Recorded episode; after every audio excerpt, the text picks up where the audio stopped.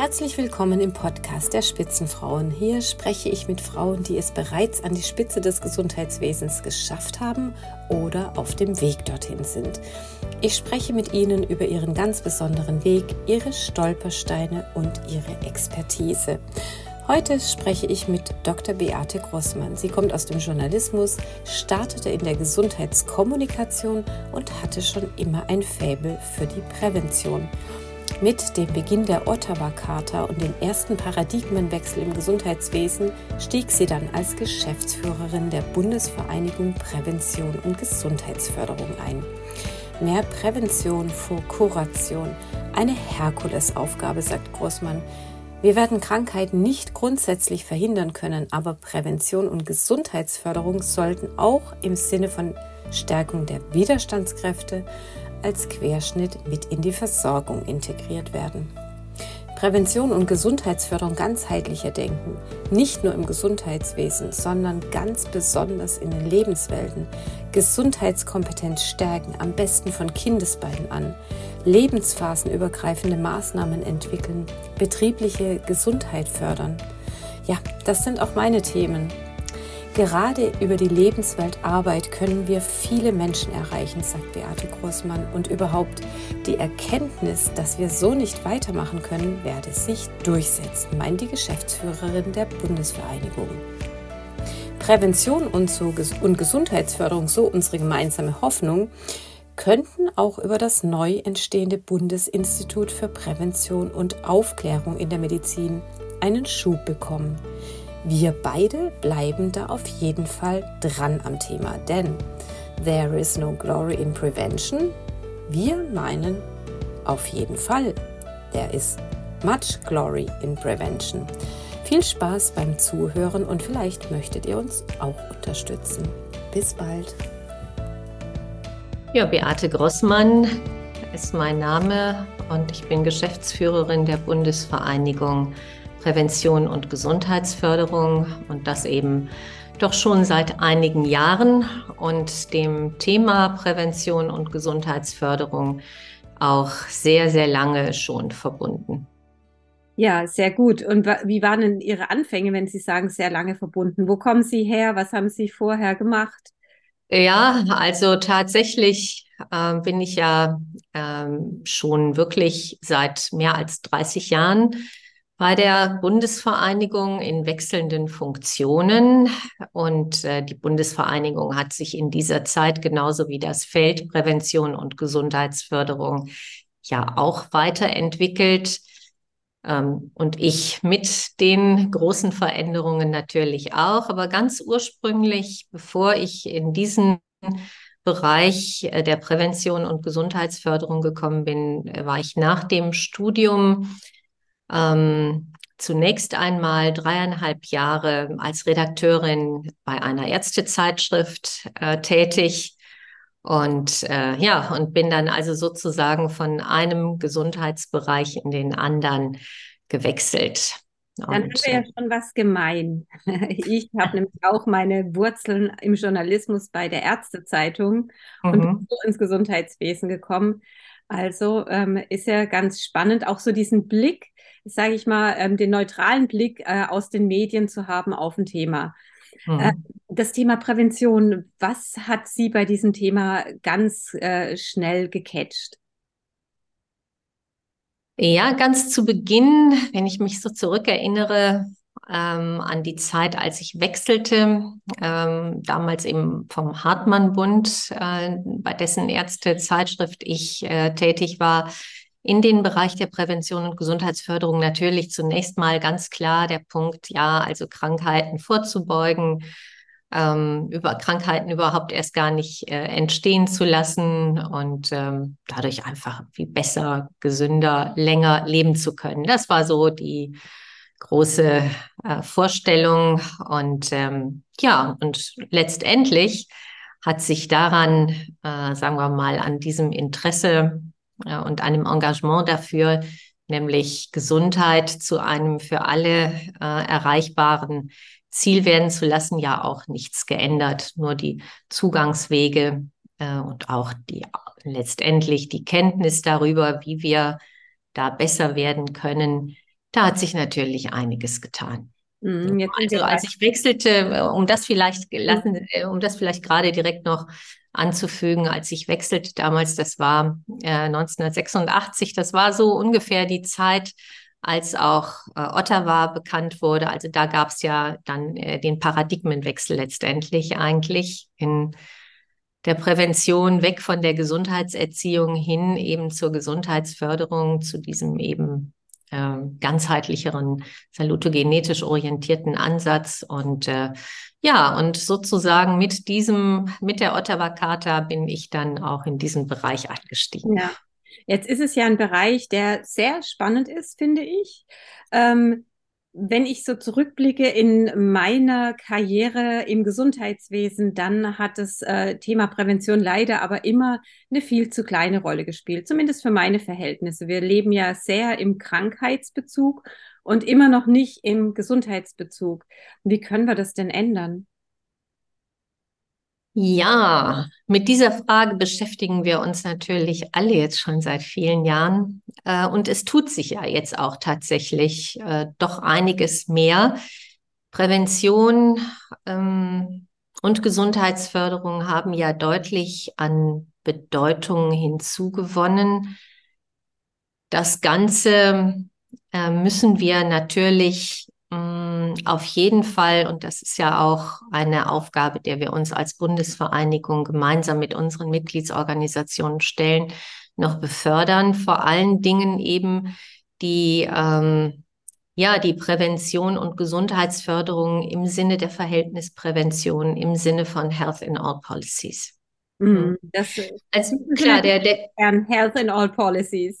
ja, der Krankheitsbezug äh, naheliegend natürlich, dass da äh, gerade eben, weil wir ja so eine bedrückend hohe Krankheitslast ähm, gerade auch bei den nicht übertragbaren chronischen Krankheiten haben, ähm, führt natürlich letztendlich auch dazu, dass dass viele Mittel da reinfließen. Wir alle kennen, die wir in dem Feld äh, lange unterwegs sind, die sogenannte Pfadabhängigkeit auch politischer Entscheidungen, das versäulte Gesundheitswesen selbstverständlich. Also ähm, da den, den Paradigmenwechsel vorzunehmen, äh, ist natürlich mh, hm, eine Herkulesaufgabe. Und selbstverständlich, auch wenn wir Prävention und Gesundheitsförderung weiter stärken und ähm, den Bereich noch bedeutsamer werden lassen. Wir kommen ja sicherlich gleich auch noch zu den politischen äh, Vorhaben, die in dem Feld ja nun auch ähm, zu beobachten sind.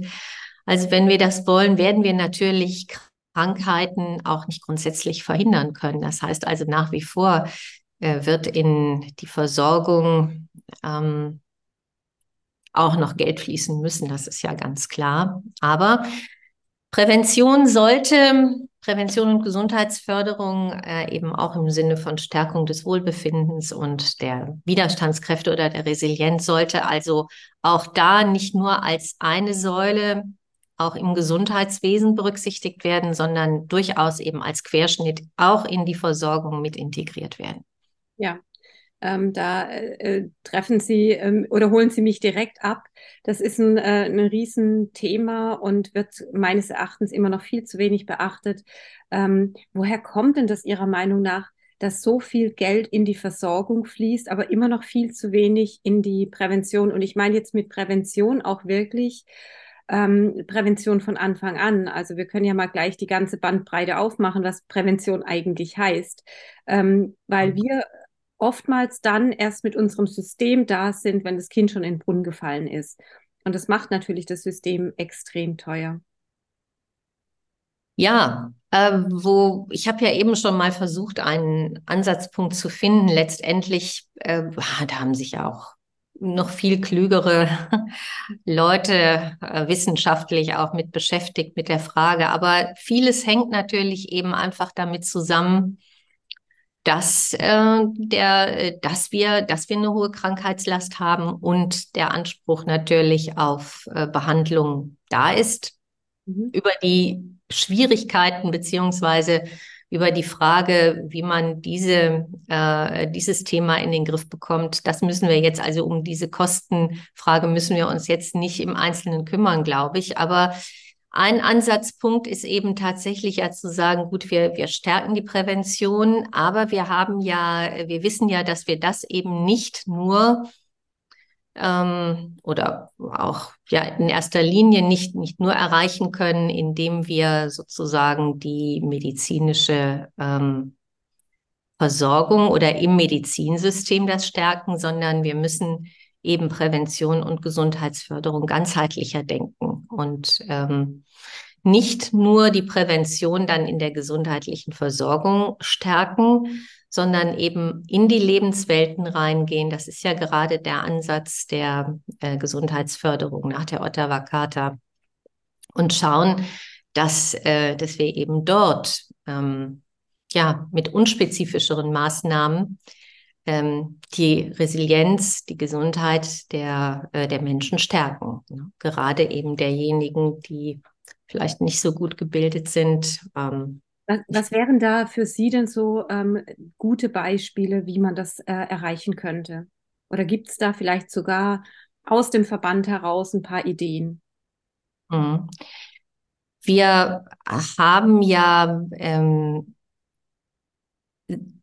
im Kooperationsverbund gesundheitliche Chancengleichheit beispielsweise ähm, eine Praxisdatenbank, in der äh, entsprechende Maßnahmen ähm, beschrieben sind.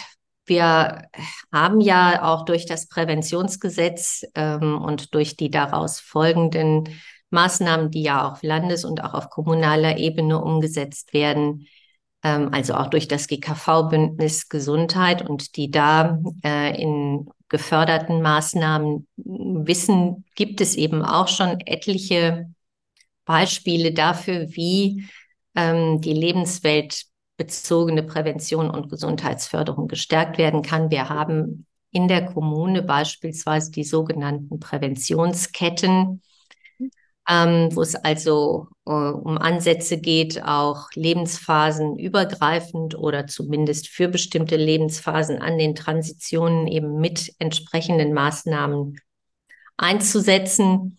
Also eben nicht nur ähm, die, Vorerken die Früherkennungsuntersuchungen zu stärken, sondern eben auch tatsächlich in die Lebenswelten reinzugehen, ähm, in die Kinder, in die Kindertagesstätten, in die Schulen. Ähm, und wenn man jetzt mal an die Lebens, an die äh, höheren Lebensalter denkt, also zum Beispiel eben auch in die Pflegeheime, in die Einrichtungen der stationären Altenpflege zu gehen, die betriebliche Gesundheitsförderung zu stärken. Ähm, ja, Mhm. Ähm, jetzt gehen wir mal gerade in vielleicht so zwei Bereiche rein. Das eine ist, Sie haben das gerade gesagt, die Schule. Ähm, mhm. Ich weiß, wir haben schon vor 20 Jahren, äh, damals war ich noch beim AOK-Bundesverband, gefordert, dass es eigentlich ein Unterrichtsfach ähm, mhm. Gesundheit geben sollte oder vielleicht auch Leben. Ja, also nicht mhm. Lebenskunde, sondern Leben. Ähm, bis heute gibt es sowas nicht. Wäre das ein Ansatz, um von Anfang an Menschen mit Gesundheitsbildung überhaupt äh, in Berührung zu bringen? Weil Wissen ist ja der erste Schritt, um äh, vielleicht auch gesundheitsförderlich zu handeln. Ja, also ein Ansatz ist das ähm, auf jeden Fall. Aber Sie wissen genauso gut wie ich, dass, ähm, sagen wir mal, alles, was Schule und Bildung genauso wie Gesundheit betrifft, natürlich Ländersache ist. Und ähm, ja, und, und wahrscheinlich nicht so schnell durchkommt oder kein, kein äh, Projekt machen kann. Äh, ja, also genau, es ist ja. Äh, Darum geht es, die, um diese Frage geht es ja, äh, geht's ja immer wieder. Also auf der einen Seite äh, ist ein, ein Unterrichtsfach ganz sicherlich äh, ein sinnvoller Ansatz, um das Thema dauerhaft äh, zu verankern. Ganz sicher. Also das hätte mit Sicherheit jede Menge positive Auswirkungen. Auf der anderen Seite denken wir ja eben auch Gesundheitsförderung und auch Prävention nicht nur eben so, wie wir es ja auch im Gesundheitswesen oder mit dem Ansatz Health in All Policies nicht als Säule denken, sondern als Querschnitt, mhm. so müssen wir natürlich auch, wenn wir auf den schulischen, auf die Lebenswelt Schule äh, schauen, ähm, muss das, also müsste auch ein Fach Gesundheit natürlich ergänzt werden, um eine gesundheitsförderliche Organisationsentwicklung, eine gesundheitsförderliche Gestaltung des Lebensraums. Dafür gibt es ja auch äh, schon viele Ansätze. Also gerade wenn Sie äh, ja auch in dem Bereich gearbeitet haben, wissen Sie, dass es da einige ähm, Projekte, also einige Maßnahmen, einige Programme auch schon gibt, um Gesundheit in der Schule zu fördern. Also es muss natürlich beides sein. Ein Fach äh, ist sicherlich sinnvoll, ähm, aber auf jeden Fall muss eben auch die, müssen auch da die Verhältnisse so gestaltet werden, dass eben ein gesundheitsförderliches Verhalten möglich ist. Ja, richtig. Also eigentlich muss es sich durchs ganze Leben durchziehen. Ne? Muss sich durchs ganze, ja, es muss sich durchs ganze Leben ziehen. Und ähm, die, die Tatsache, dass Prävention und Gesundheitsförderung, so wie Sie es am Beispiel Schule ja jetzt ähm, klar gemacht haben, ähm, können natürlich als eigenes, als eigener Bereich, als eigene Säule, als eigenes Fach selbstverständlich ausgebaut und gestärkt werden. So haben wir es ja zumindest ansatzweise jetzt mit dem Präventionsgesetz auch. Ähm, so erleben wir es ja auch und so nutzen wir das Präventionsgesetz ja auch. Auf der anderen Seite muss es natürlich eine Querschnittsaufgabe bleiben. Mhm. Über die also quer zu allen Versorgungsbereichen, äh, in allen gesellschaftlichen Bereichen und ähm, natürlich über die Lebensspanne hinweg. Ja, ähm, ein, ein, zweiter wichtiger Bereich ist das Thema betriebliches Gesundheitsmanagement, haben Sie auch gerade angesprochen.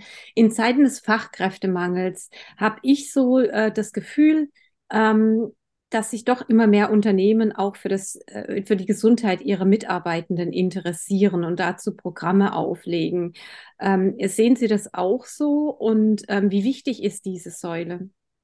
Hm, ja, also wir sind uns da, glaube ich, einig, dass, also da gibt es keine zwei Meinungen, dass, äh, dass das natürlich extrem wichtig ist, weil wir einfach sehr, sehr viele Menschen über dieses Setting, über diese Lebenswelt erreichen, also gerade äh, dann auch Menschen in, in einem aktiven äh, Lebensalter, wo vielleicht ansonsten mh, hm, Anreize ähm, für gesundheitsförderliches Verhalten ähm, vielleicht sonst fehlen. Also hier über die Arbeitswelt, über die Lebensweltarbeit können viele erreicht werden. Und ähm, ja, also da, das auf jeden Fall. Und Ihre erste Frage war, ob ich das auch sehe, dass sich da mehr tut. Ja, also ich kann jetzt nicht mit konkreten Zahlen aufwarten. Das äh, müssten, haben Sie vielleicht jetzt vielleicht sogar schneller, schneller parat als ich. Aber ja, ähm, das spielt eine Rolle. Ähm, es bindet, ähm, es bindet oder es ist eine, eine Möglichkeit der, der Motivation und auch der Arbeitnehmerinnenbindung. Mhm. Ja, und es ist auch eine Möglichkeit, tatsächlich was dazu beizutragen, dass Mitarbeitende eben äh, gesünder bleiben. Ne? Also wir, ähm, wir haben ein anderes Arbeitsumfeld heutzutage. Wir haben äh, viel mehr Mobilität. Wir oh. haben, äh, ich sag mal, andere, ähm, andere Belastungen in der Arbeitswelt heutzutage. Und ähm, ich glaube, darauf muss man schon auch als Arbeitgeber ganz besonders eingehen. Insbesondere ähm, das Thema mentale Gesundheit würde mich da nochmal interessieren, weil ähm, da haben wir ja auch über Corona gelernt, äh, da äh, sind die Zahlen gestiegen, die steigen sowieso ähm, jedes Jahr. Ähm, mittlerweile sind ähm, psychische Erkrankungen, ähm, ich glaube, die zweithäufigste Ursache von ähm, Erkrankungen überhaupt und ähm, ich glaube, die größte Ursache überhaupt für Frühverrentungen. Also da ist ein ganz, ganz ähm, großer, ja, ein großer Hebel, äh, sage ich mal, beim ganzen Thema mentale äh, Gesundheit. Ähm, was, was können wir denn da tun oder was bräuchte es da aus Ihrer Sicht? Ähm, das, sagen wir mal so, um da ganz spezifische äh, Hinweise zu geben, dafür bin ich vielleicht sogar die falsche, weil wir ja als Bundesvereinigung Prävention und Gesundheitsförderung uns für den äh, Bereich der für diesen Handlungsbereich, für dieses Handlungsfeld insgesamt stark machen. Und ähm, natürlich, wir hatten ja auch jetzt das letzte Präventionsforum im September zu dem Thema ähm, Arbeitswelt der, der Zukunft auch mit, mit all den Fragen, die Sie auch gerade aufgeworfen haben. Also, dass das natürlich ein ganz wichtiger Punkt ist und wir ähm, hier die verfügbaren äh, Programme und Ansatzpunkte dringend ähm, anwenden müssen, um hier auch zu einem Fortschritt zu kommen, das ist auf jeden Fall unstrittig. Aber ich kann im Einzelnen, weil ich natürlich jetzt keine, äh, keine Fachfrau für die betriebliche Gesundheitsförderung bin, Ihnen jetzt benennen, welche welche Instrumente genau da jetzt wie wirken. Ne? Also wir haben selbstverständlich äh, alles, was es dazu auf einer allgemeineren Ebene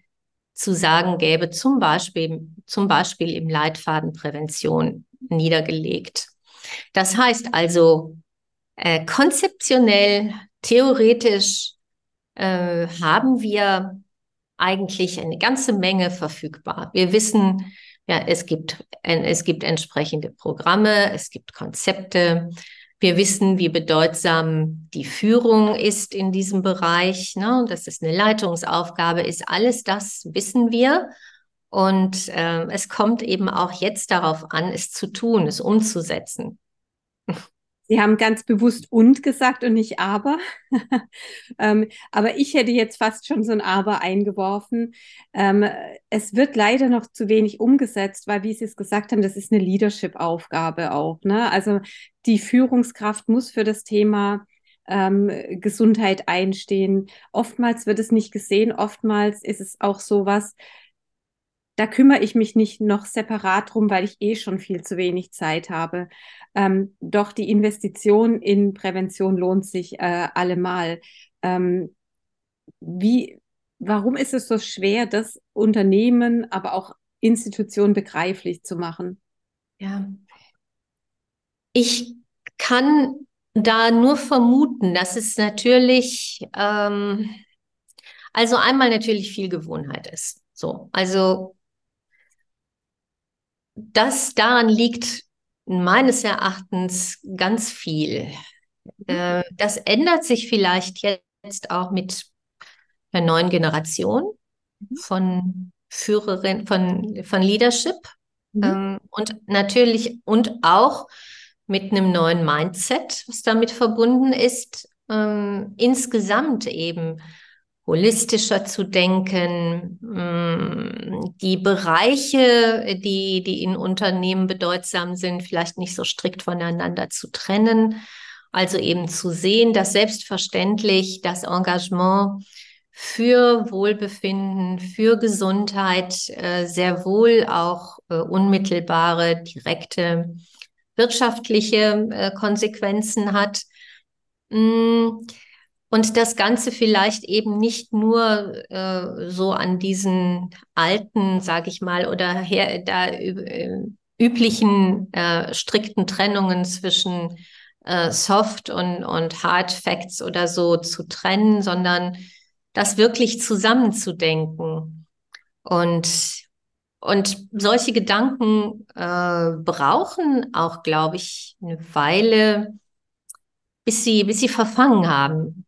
Bis also deutlich wird, äh, auch eben zum Beispiel Verhalten und Verhältnisse zusammenzudenken, zu sehen. Also ich kann nicht nur verlangen oder nicht nur sagen, tu dieses, lass jenes, sondern muss eben einmal die hm. Voraussetzungen dafür schaffen, also auch hier wieder Verhältnisse und Verhalten. Ne? Also es ist immer die Henne-Ei-Problematik, aber da ist es, trifft es ja auch nochmal ganz äh, besonders zu, die Verhältnisse müssen schon so gestaltet sein, dass ein gesundes Verhalten möglich ist. Das ist ja diese alte WHO-Aussage, make the healthier choice the easier choice.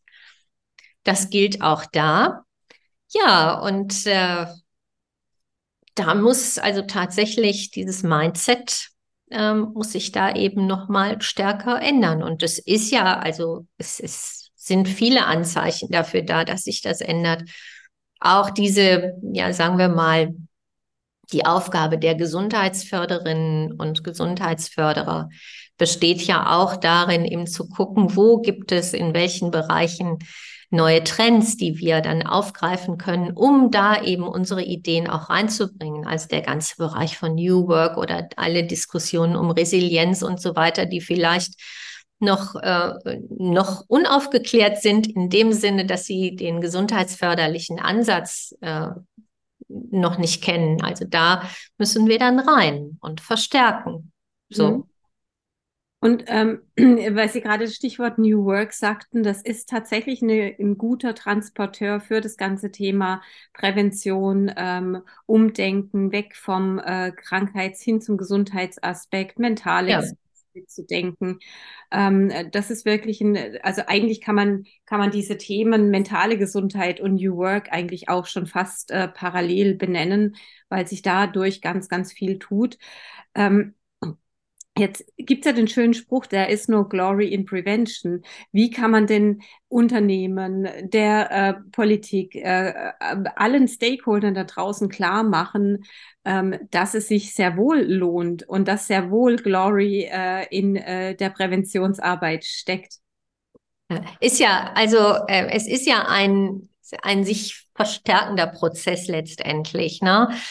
Wir, wir erleben ja jetzt ähm, auch auf politischer Ebene, äh, dass Prävention jedenfalls mh, hm, deutlich mehr thematisiert wird. Ob das immer jetzt in unserem Sinne ist, also auch da müssen wir natürlich wachsam sein und darauf hinwirken, dass jetzt zum Beispiel das Bundesinstitut für Prävention und Aufklärung in der Medizin dass da auch tatsächlich der Paradigmenwechsel, den wir ja äh, in Public Health, in der Gesundheitsförderung haben, auch tatsächlich sichtbar wird. Also hier nicht nur Aufklärung, sondern eben auch äh, Verhältnisprävention ähm, und so weiter. Also dass das in den Mittelpunkt rückt, gut. Aber das jetzt in Parenthese gesprochen, es wird wichtiger, es wird bedeutsamer und überall ähm, steigen ja oder wo, wo immer wir jetzt auch hinschauen, sehen wir ja Krisen oder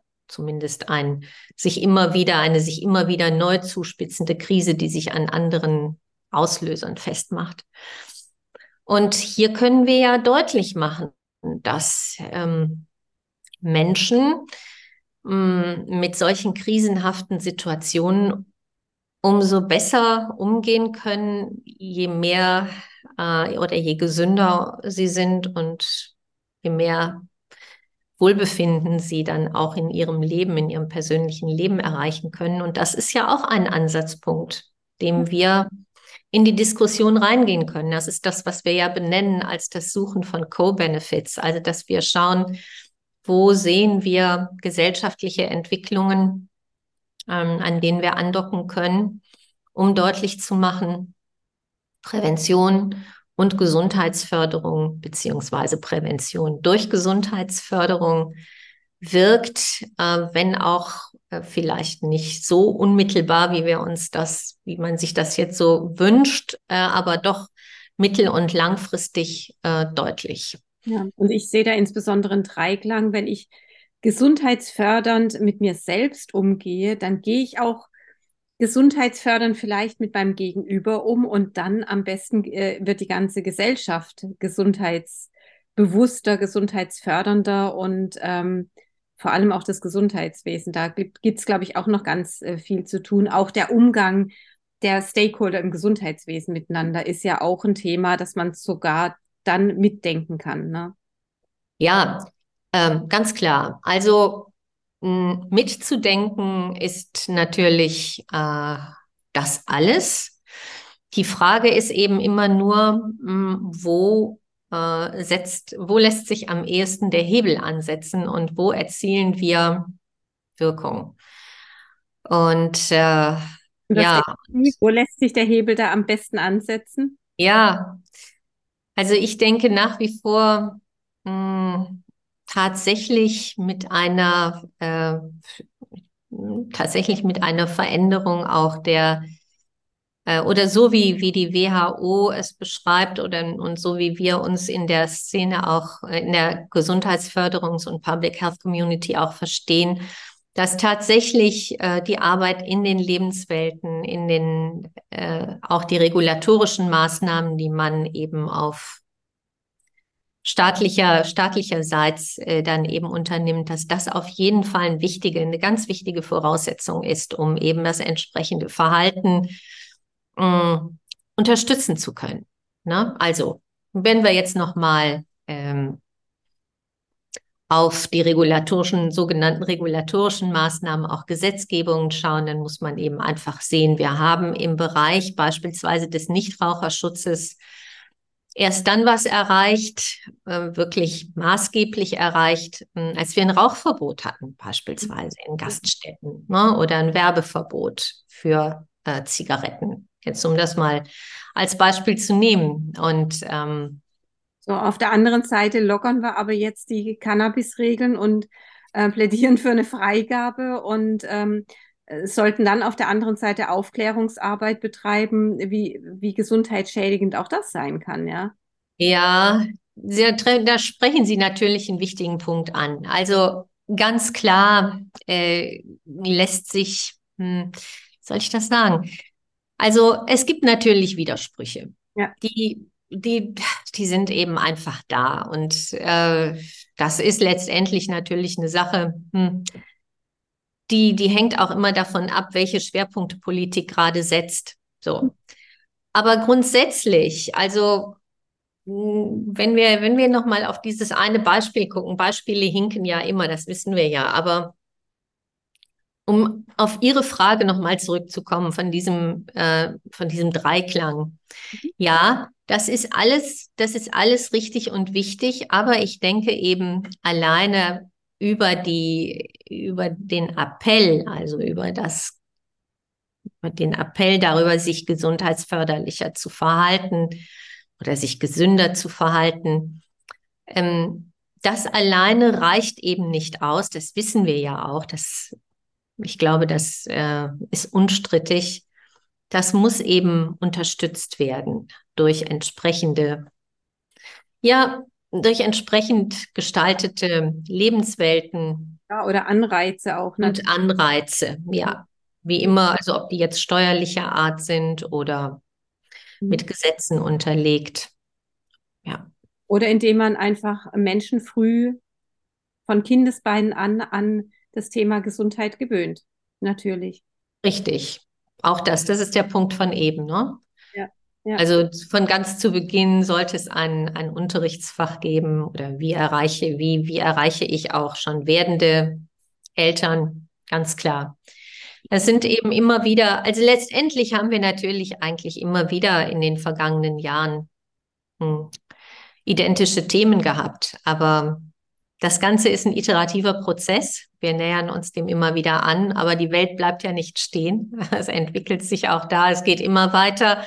Und deshalb ist ja auch Prävention keine Episode, sondern eben eine Daueraufgabe, ne? wir immer wieder, immer wieder neu ansetzen müssen. Ja, deswegen bleibt es wahrscheinlich auch immer äh, interessant. Wo sehen Sie das Thema Prävention in fünf Jahren? Hm, sehe ich es deutlich weiter oben auf der politischen Agenda. Mhm. Also zumindest, nein, sehe ich wirklich deutlich, deutlich, äh, deutlich gestärkt. Wir haben ja jetzt, ähm, es wird ein Bundesinstitut geben, was die öffentliche Gesundheit in jedem Fall stärkt. Gehe ich jetzt mal davon aus, wir werden einen nationalen Präventionsplan haben. Und ähm, und ich sehe eben auch viel Bewegung, ja, durchaus auch in der Ärzteschaft. Mhm. Auch da, ähm, ich glaube, die, dass, die, dass die Erkenntnis, dass wir so nicht weitermachen können, sich durchsetzt. Und ich sehe auch noch ähm, eine starke Strömung bei den gesetzlichen Krankenkassen, vor allem bei den Frauen, äh, die dort in Verantwortung sind, das Thema Gesundheitsförderung, Prävention stärker zu spielen und wegzukommen von diesem Krankheitsbezug, von diesem reinen ja. Krankheitsbezug. Da sehe ich auch eine sehr starke Strömung und es macht mich wiederum, ähm, muss ich sagen, zuversichtlich, ähm, weil ich das Gefühl hatte, ja, wir haben da immer versucht, was anzuschieben und jetzt so langsam äh, verbinden sich Kräfte, äh, die hoffentlich ja. das ganze Thema weiter befördern können. Ja. ja. das ist so wie, wie bei einem exponentiellen Wachstum. Man sieht zunächst mal nichts und dann gibt es Riesensprünge. Also bin da ganz zuversichtlich, äh, dass sich das weiter so positiv entwickeln wird. Ja, was wünschen Sie sich persönlich dann noch in Ihrer äh, Funktion als Geschäftsführerin? Hm. Also letztendlich eigentlich das, was Sie jetzt äh, gerade beschrieben haben. Und das werde, werde ich sicherlich, also das werde ich sicherlich ja auch noch sehen, dass die, äh, dass die ganzen Pläne, äh, die jetzt in dieser Koalition oder in dieser Legislaturperiode gefasst sind, dass sie zumindest ähm, auf die Schiene gesetzt werden. Mhm. Ja. Also ich wünsche uns auch ein exponentielles Wachstum. Das hat äh, das Thema Prävention auf jeden Fall verdient. Und ähm, vielen herzlichen Dank äh, dafür. Sehr hat gerne. mich sehr gefreut. Lassen Sie uns an dem Thema dranbleiben, weil ich glaube, das ist was, wo man sehr viel erreichen kann, wo der Hebel äh, wirklich groß ist und was wir überhaupt noch nicht ausgereizt haben. Meine Stelle. Ne? Dann machen wir weiter.